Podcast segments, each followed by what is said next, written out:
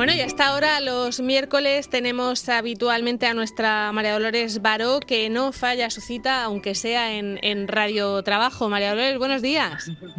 Hola, buenos días. Bueno, cuéntanos, ¿qué, qué nos vas a proponer hoy? Venga, vamos a almorzar. Hombre, almorzar lo que quieras. La huerta.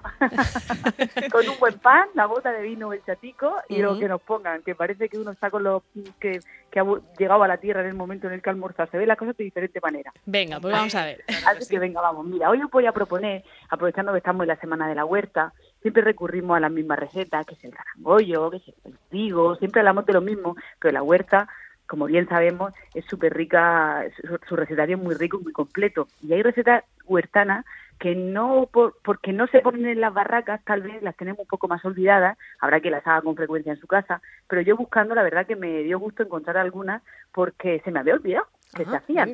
vamos Por ejemplo, mira, hay una ensalada de ajos tiernos que a simple vista puede parecernos la ensalada murciana, porque se hace con el tomate de pera también.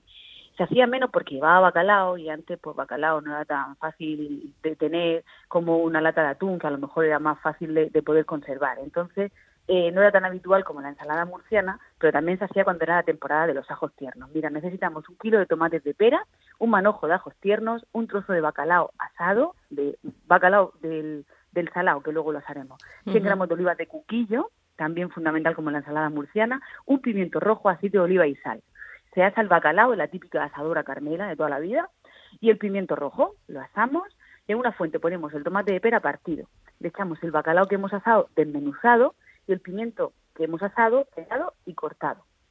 Pelamos y partimos los ajos tiernos y los añadimos también, van crudos. ¿En crudo? Rociamos con aceite, eh, sí, sí, Ah, en crudo. sí. Pero es que yo si me ido a la están huerta y y son de temporada, están, están ricos, ¿eh? están muy buenos, sí. Muy y tú te vas a la huerta en temporada de ajos tiernos y el huertano se sienta a almorzar y tira del ajo tierno, lo pela y se lo come en el momento con el bocadillo. Es un, hombre, es un valiente.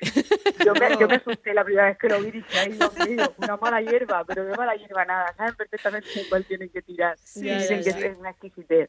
Bueno, pues se rocía con aceite de oliva, eh, sazonamos con cuidado porque lleva el bacalao. Hombre, Yo sí que recomiendo en, este- en el caso de esta ensalada, antes de poner el bacalao, tal vez como el tomate partido es lo más predominante porque llevamos un kilo de tomate de pera de bote, Mm. echarle sal a ese tomate, porque después igual con el bacalao ya se nos puede ir un poco la mano o podemos no saberlo calcular bien. Entonces lo mejor es sazonar el tomate, después probamos igual con el bacalao, el pimiento igual apenas se nota que no lleva sal y yo creo que con el sazonado del tomate vamos a tener bastante. Terminamos con el- la puntica de sal si es que nos hemos quedado cortos, un poquito más de aceite por encima para que brille, como todas las ensaladas.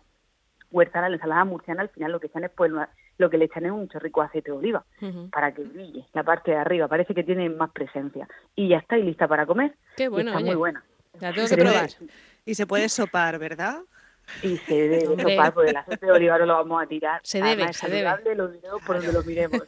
Vamos ahora con unas acelgas fritas con sardinas. Vale. Yo una época que la pedía mucho en los bares típicos la- las, encontramos, pero sí es verdad que en casa a lo mejor no se suele hacer, que a lo mejor es una buena idea, ¿no? A lo mejor pues, de esas recetas que se nos olvidan, algún, alguien que nos esté oyendo le estemos dando una buena idea con este plato. Necesitamos un kilo de acelgas, dos sardinas saladas, un manojo de ajos tiernos, cuatro o cinco dientes de ajo con piel, sal y aceite de oliva. El ajo tierno se ponía en esta receta cuando era temporada, pero no es fundamental, ¿vale? Yo lo he añadido porque ahora sí que los tenemos y los podemos incorporar. Cocemos las acelgas después de haberlas lavado muy bien y cortado, las cocemos, las escurrimos bien y mientras se escurren vamos a una sartén y vamos a sofreír los ajos. Estamos en temporada, pues los tiernos y los secos con la piel y con un cortecito en el centro los secos y si están de- no están en temporada los tiernos, pues solamente los secos con un chorro generoso de aceite. Yo siempre lo hago desde frío para que el- ajo suelte su, saborcito en el aceite. Una vez que los tenemos dorados, los sacamos y ya tenemos ese aceite con el sabor al ajo. Ah, En mira, eso no lo sabía yo, que si lo pones Sí. en frío, ¿ves? Sí. Es una manera de infusionar, empieza a infusionar poco a poco y infusionar un- el aceite en caliente. Entonces parte desde frío, empieza a coger temperatura y el producto que has metido dentro empieza a dejar sabor. Puedes dejar una vaina de vainilla, puedes dejar un anillo estrellado, depende para lo que lo quieras usar. Y tienes un aceite con sabor a lo que lleve dentro. También puede infusionar en frío, pero necesita una semana. Puedes dejar el aceite con el ajo dentro, pero eso necesita mucho más tiempo. En caliente tarda menos porque suelta todo su aceite y su sabor más rápido.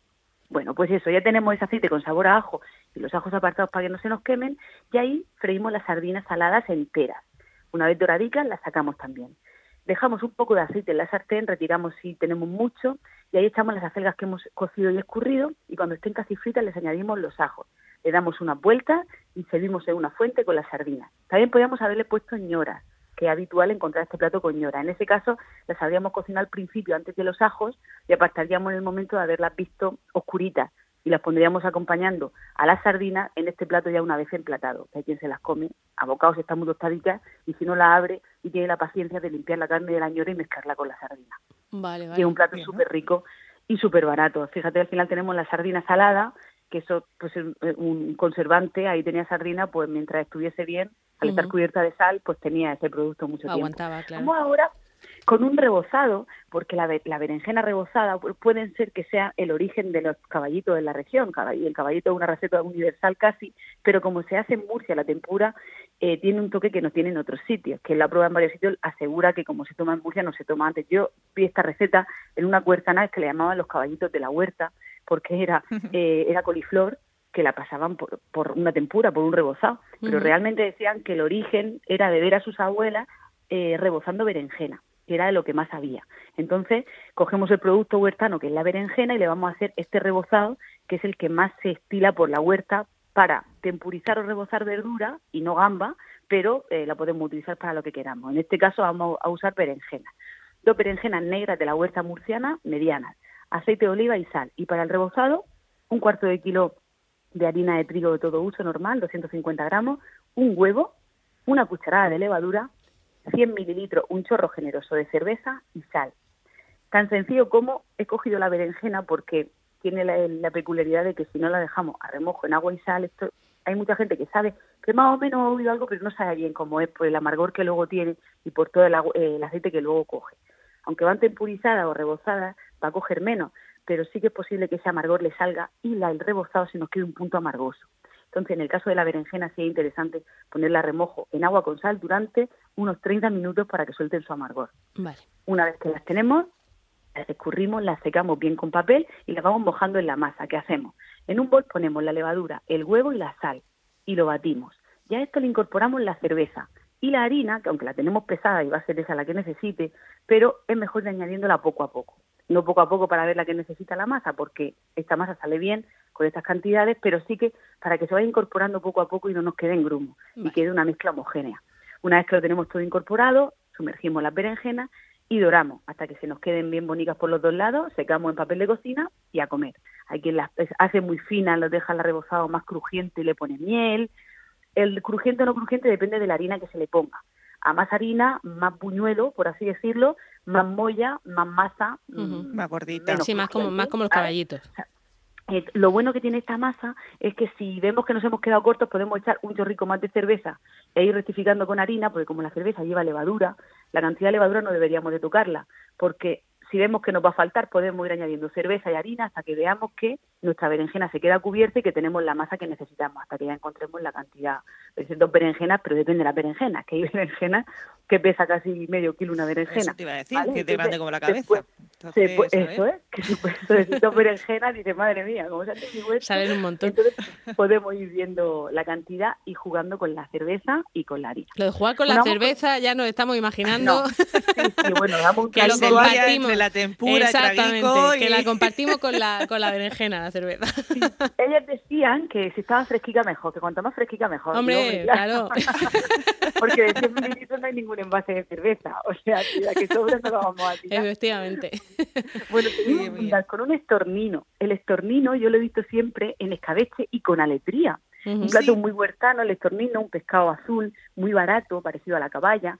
Y la aletría, pues eso, eso, eh, la patata, la aletría, pues todas esas cosas que se ponían para engordar el plato y que tan rico estaba y que todo el sabor de ese sofrito y del producto principal, que en este caso es el estornino. Mira, necesitamos un kilo de estornino, un pimiento rojo, una cebolla, dos alcachofas o alcaciles, tres patatas, dos tomates, una cucharada de pimentón, medio litro de vino blanco, 100 gramos de aletría, ajo, almendras, agua, aceite y sal.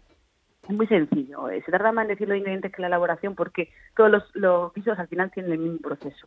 En una olla sofreímos el pimiento rojo y lo sacamos. Las alcachofas las pelamos, las cortamos, las doramos ahí y las sacamos también. Ahora incorporamos la cebolla.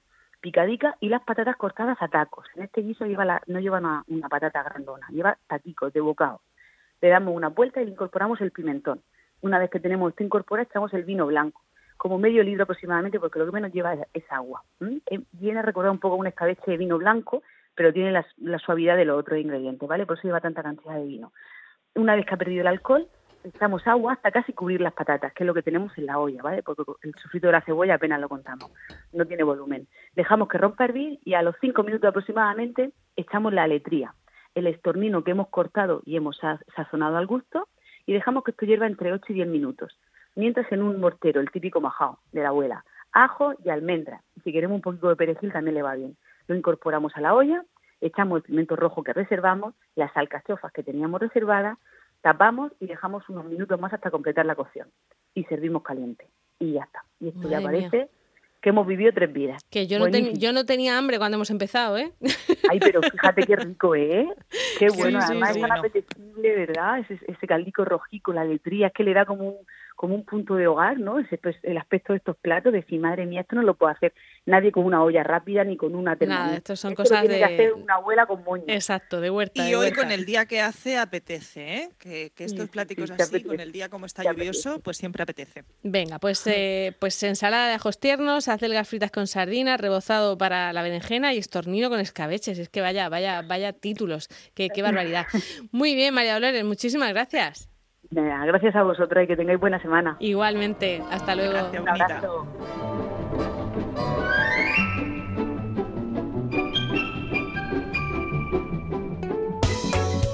No busques más, quédate en la mejor compañía, quédate en Onda Regional.